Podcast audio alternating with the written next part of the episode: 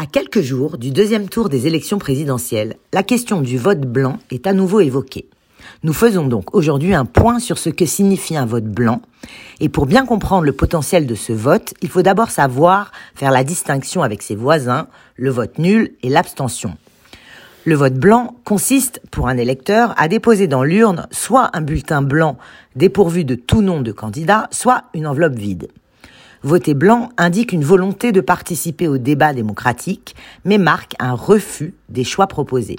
Son message politique est clair et n'autorise qu'une seule interprétation. Aucun candidat ne me convient.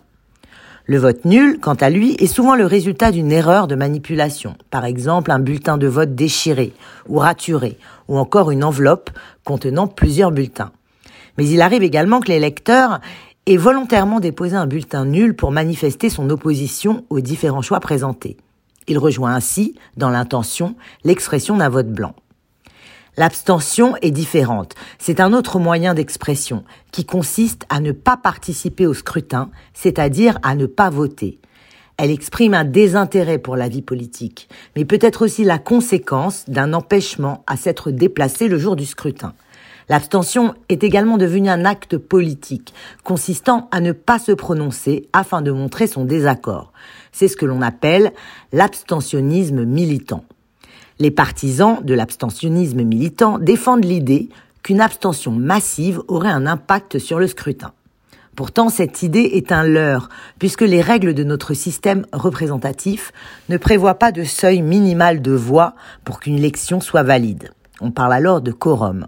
Il suffit d'ailleurs de regarder les derniers résultats pour constater que l'abstention est déjà majoritaire sans que rien ne change.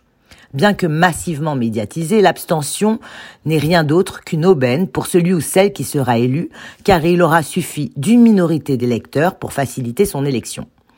Un vote blanc massif n'aurait pas plus d'influence sur les résultats, mais il adressera un message clair et unifié. Les électeurs s'exprimeraient d'une seule voix nous refusons une offre politique qui ne nous convient pas.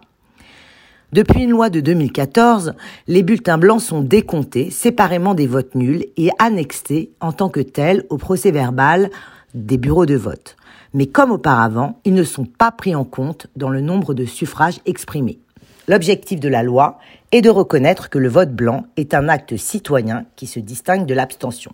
Ils seront donc comptés pour le vote aux élections présidentielles de 2022, mais n'auront aucun impact sur la désignation du candidat élu.